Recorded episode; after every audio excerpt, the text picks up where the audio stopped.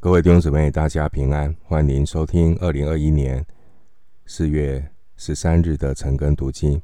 我是廖哲一牧师。今天经文查考的内容是出埃及记第四章十八到二十三节。出埃及记第四章十八到二十三节，这经过三番四次，摩西他一再的推辞。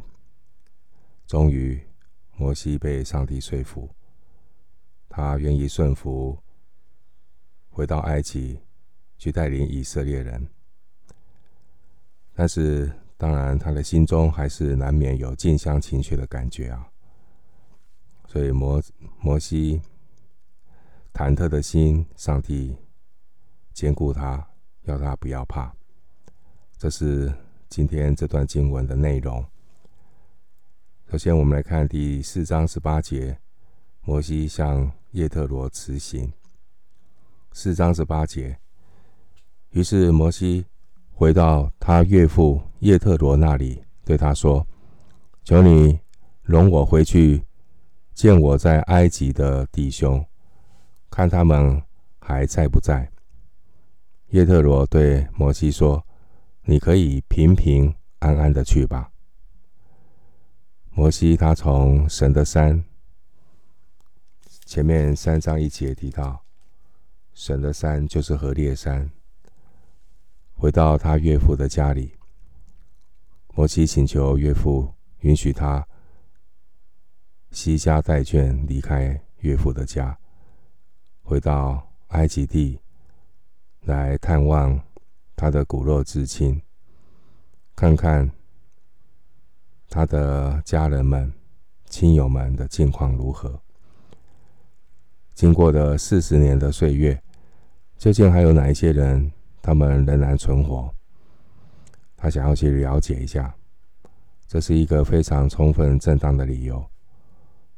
叶特罗对摩西说：“你可以平平安安的去吧。”叶特罗为摩西祝福，祝福他一路平安。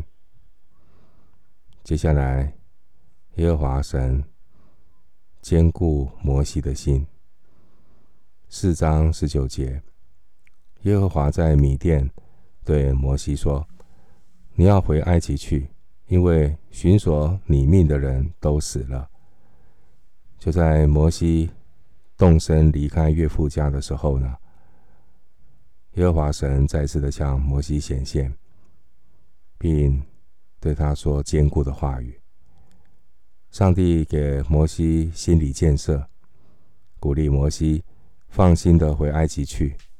经文说：“因为那些寻索你命的人都死了。”寻索摩西性命的人啊，包括当年下令追杀摩西的法老和他的臣仆。参考出埃及记二章十五节。也可能包括被摩西打死的埃及人，他的亲属。二章十二节，这些都是要寻索摩西的命。耶和华神告诉摩西，他们都死了，可以放心的回去。摩西当然心里还挂记着，担心是否法老这些人会继续的追杀他。神非常体恤我们的软弱，体恤摩西的软弱，摩西的害怕。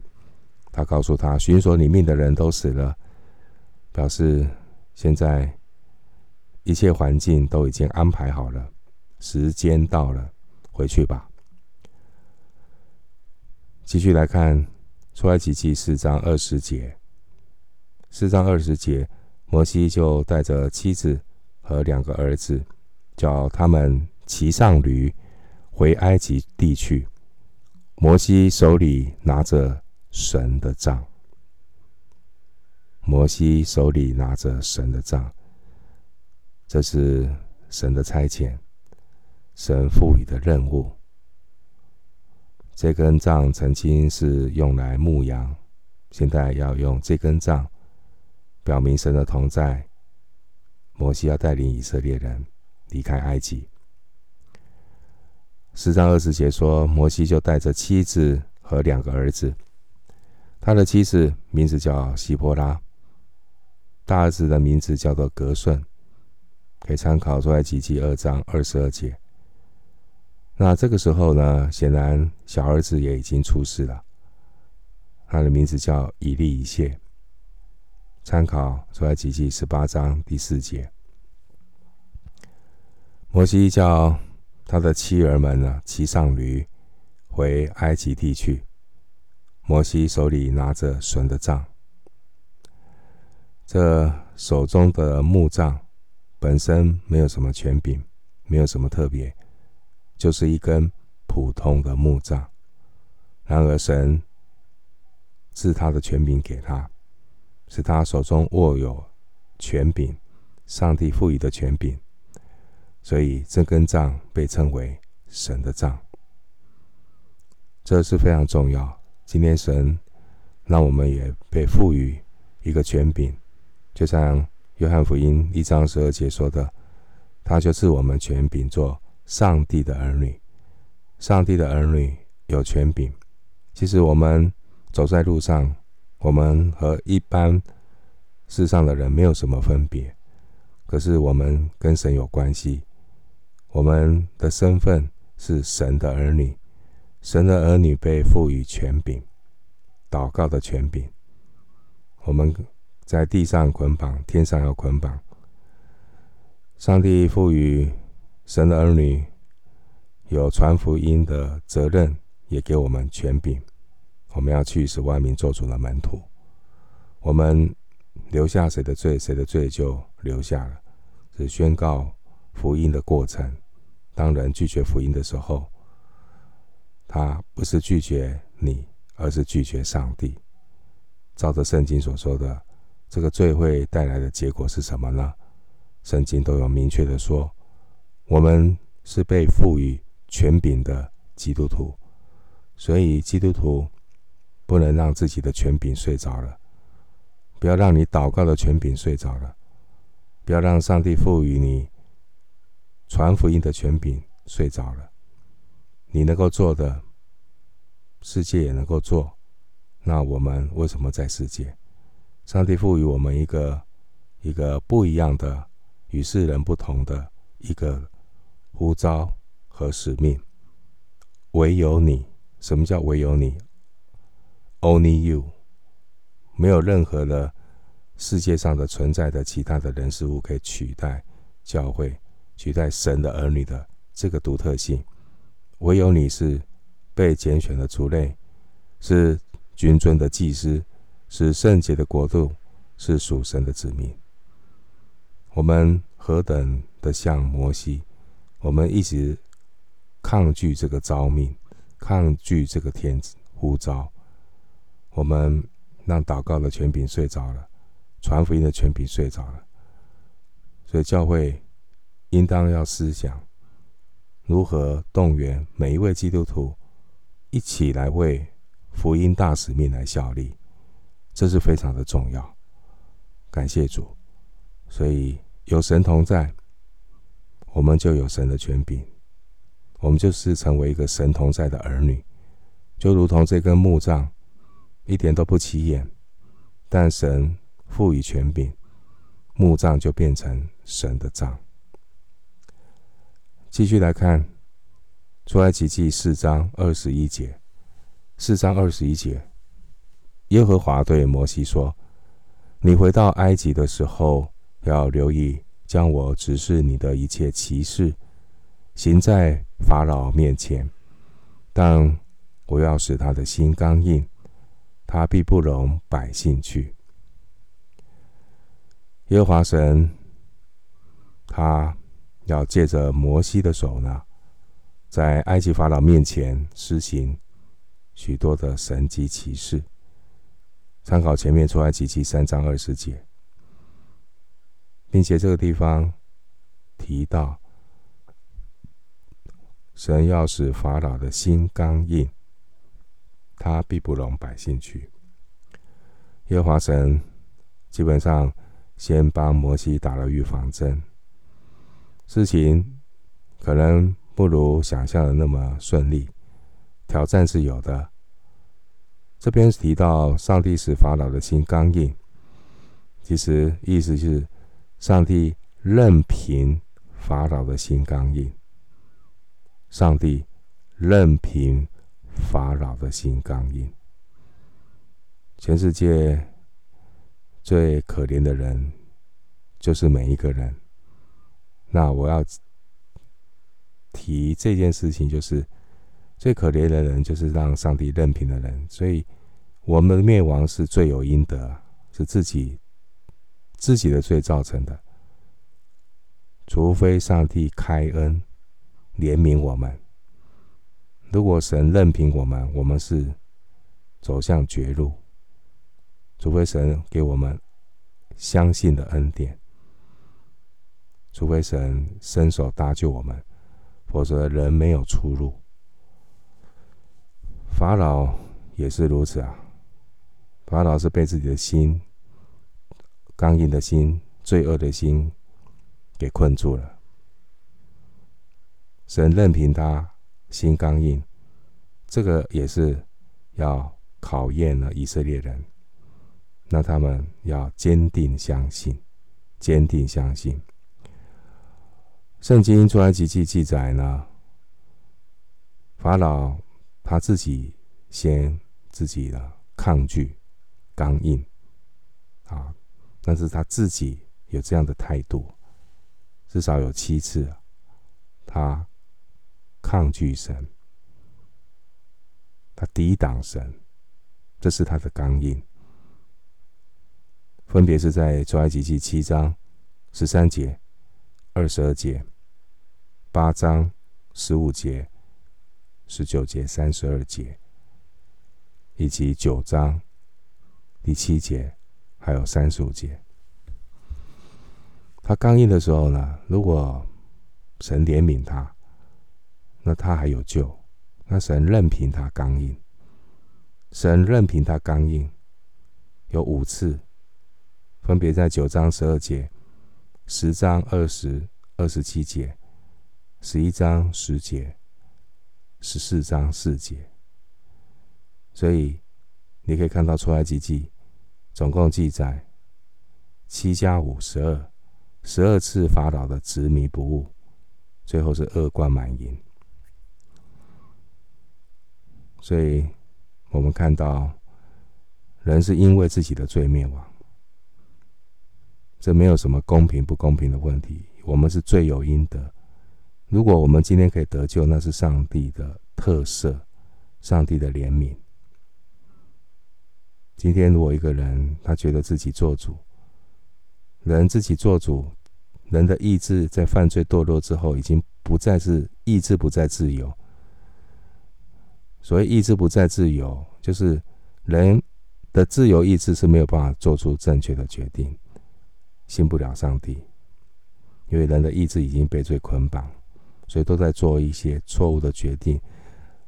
不是人去选神来信，选他没有办法认识神，除非神开恩，他属灵的眼睛被打开，有自知之明，好能够真正认识上帝的庐山真面目，认识自己是罪人，感受到他需要罪得赦免。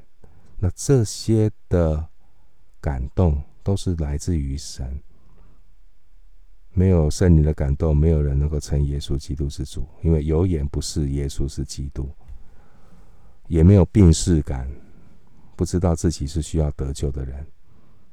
所以，如果上帝任凭一个罪人做主，每一个天然人的心，在神面前都是刚硬的。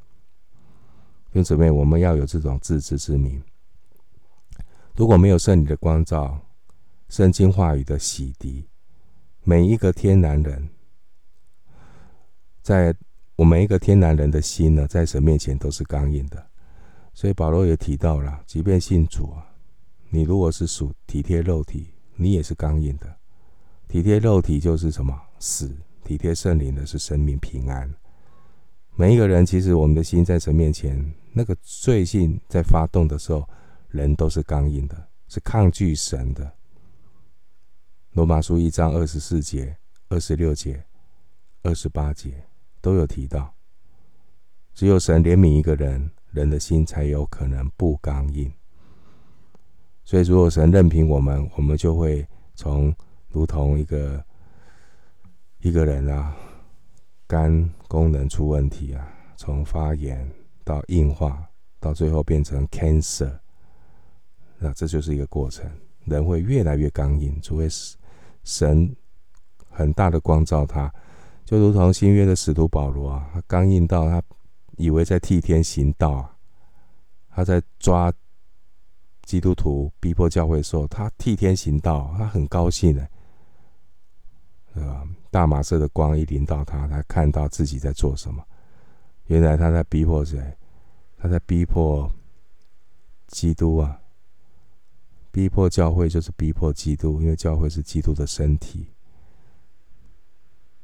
所以今天，如果我们愿意读圣经，有一些的谦卑，他愿意祷告，愿意呢有一点服侍，没有什么好夸口的。上帝怜悯你，如果没有上帝的怜悯，你想服侍也服侍不来。你不会觉得服侍神是恩典，服侍神是荣耀。人的本性，天然的本性是抗拒的，是体贴肉体的。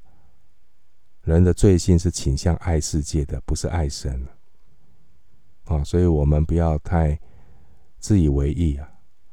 我们今天有一点点什么样的热心，怎么样的服侍神，都要感谢主。上帝给你恩典，上帝怜悯我们，没有任凭我们继续的执迷不悟、刚硬下去。否则，我们为什么会渴慕要来读神的话呢？包括渴慕读神的话。都是上帝的怜悯呢，所以我们要不要感恩？我们求神帮助，这些都是出于神的恩典和怜悯。罗马书九章十七到十八节，大家都知道圣经的话怎么说呢？如此看来，神要怜悯谁就怜悯谁，要叫谁刚硬就叫谁刚硬。意思是，人本来就是罪有应得，就是刚硬，不愿意悖逆。所以，如果神的任凭的话，人就继续的刚硬下去。那这个刚硬抵挡神的结果，这个就是罪。罗马书六章二十三节说：“罪的工价乃是死。”罪的工价，我们是罪有应得。罪的工价乃是死。没有一个罪人配得上帝的怜悯。没有一个刚硬的人有资格抱怨神不怜悯自己，因为施恩怜悯是上帝的权柄，神有绝对的权柄，要怜悯谁就怜悯谁，他要特赦谁就特赦谁。以弗所书四章十七到十八节告诉我们，提醒我们，你们行事，提醒已经蒙恩得救的基督徒。你们行事不要再像外邦人存虚妄的心行事，他们的心地昏昧，与神所赐的生命隔绝了，都因自己无知，心里刚硬。看到没有？被蒙蔽，无知，然后刚硬。好，所以圣经有提到，我的民因无知而灭亡，因无知而灭亡。所以信耶稣不是拜宗教。不是去弄，给我弄黑什么，钻那个软教的下面啊！现在台湾不是有那个偶像在绕境吗？那五百多五波比，好，那他们今年说啊，因为哦有疫情，所以不要去弄弄给卡啊，都因自己无知，心里刚硬。好，有人说啊，他们怎么办？我我只能说。不是我们有什么样的热心，是我们要祷告，我们也要努力的传福音。但是一个人的信，的的确确人没有什么功劳，传福音是我们的责任，祷告是我们的权柄。不要让自己责，不要成为一个失职的基督徒，不要成为一个让权柄睡着的基督徒。今天有多少睡觉的基督徒？明明看到这么多的灾难、天灾人祸，属灵的灾这么的大，我们还在顾着自己吃什么、穿什么、喝什么吗？我们到底有没有这种警醒的心呢？昨天开始是穆斯林的斋戒月，穆斯林在全世界的影响不可小觑啊！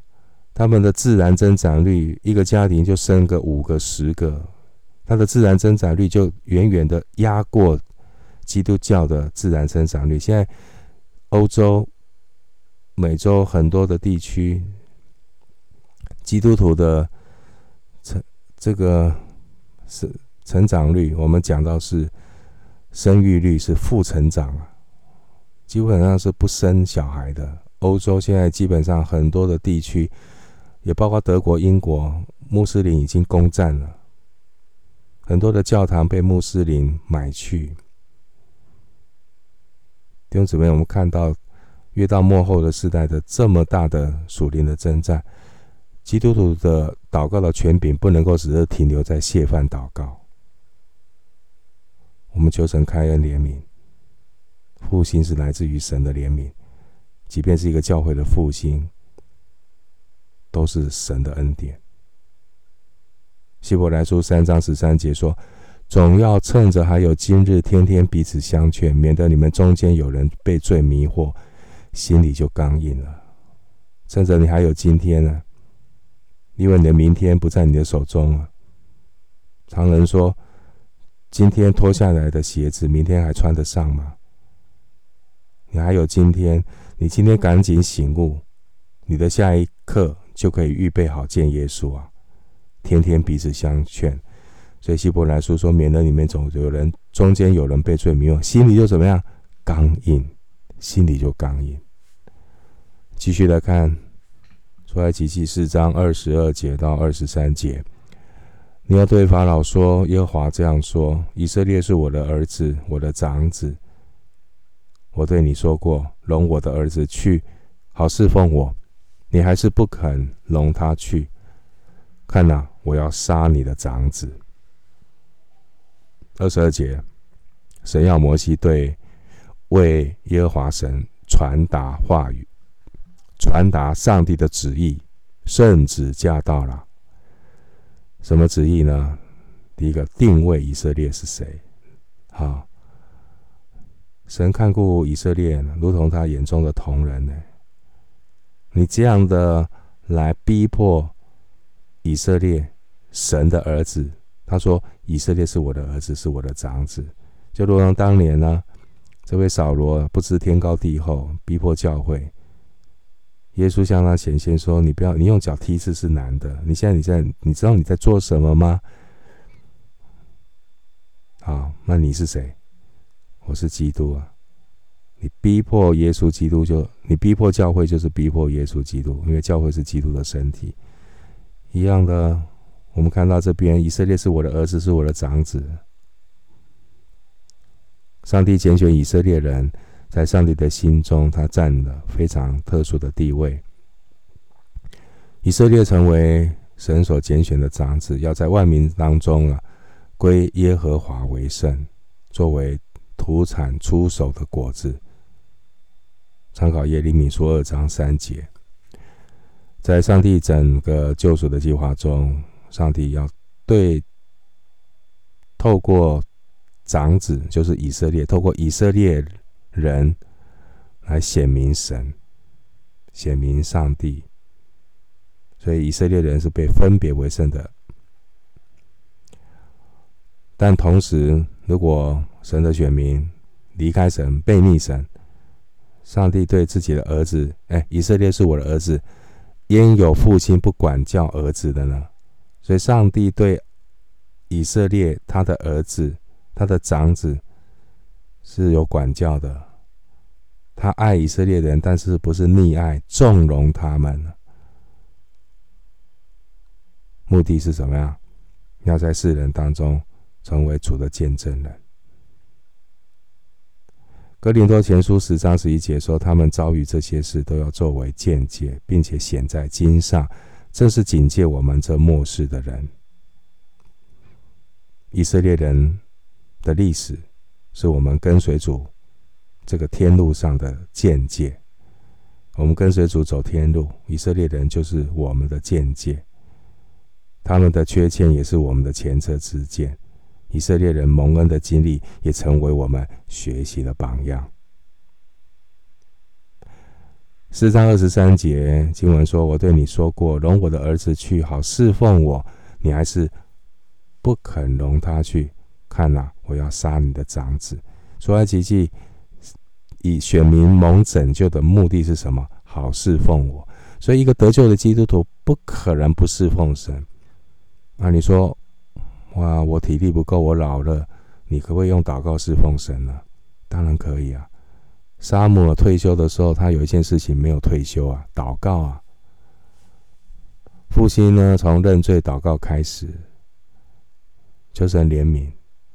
当我们要讲祷告，不是办祷告聚会哦，不要误会。我们以为祷告聚会就是祷告，不是。祷告是我们每一天的日常。所以我很感动，教会目前牧师带领的教会，每一天每一天晚上都有祷告，都五六十个人一起祷告，在线上一起祷告，男女老幼，大家同心祷告，也为穆斯林祷告，感谢上帝。牧师都被弟兄姊妹的祷告很大的鼓励，在这个上帝差遣摩西要去和法老。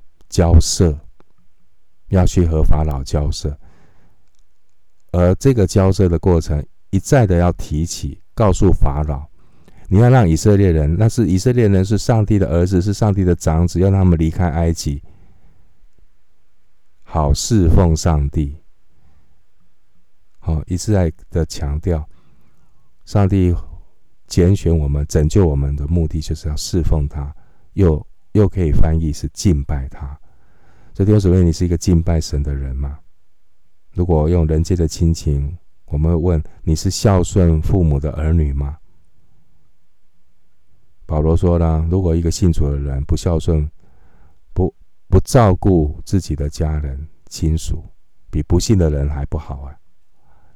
十诫里面，第一前面谈到人要敬拜神，不可以敬拜偶像；后面谈到百善孝为先，当孝顺父母。所以要他离开，不是只是为了离开而离开，不是只是为了离开去过一个更舒服的生活，不是这个态度。不是说哦，埃及不好，然后到迦南地，你说迦南地一定比埃及地就物质的层面会比较好吗？那不尽然哦。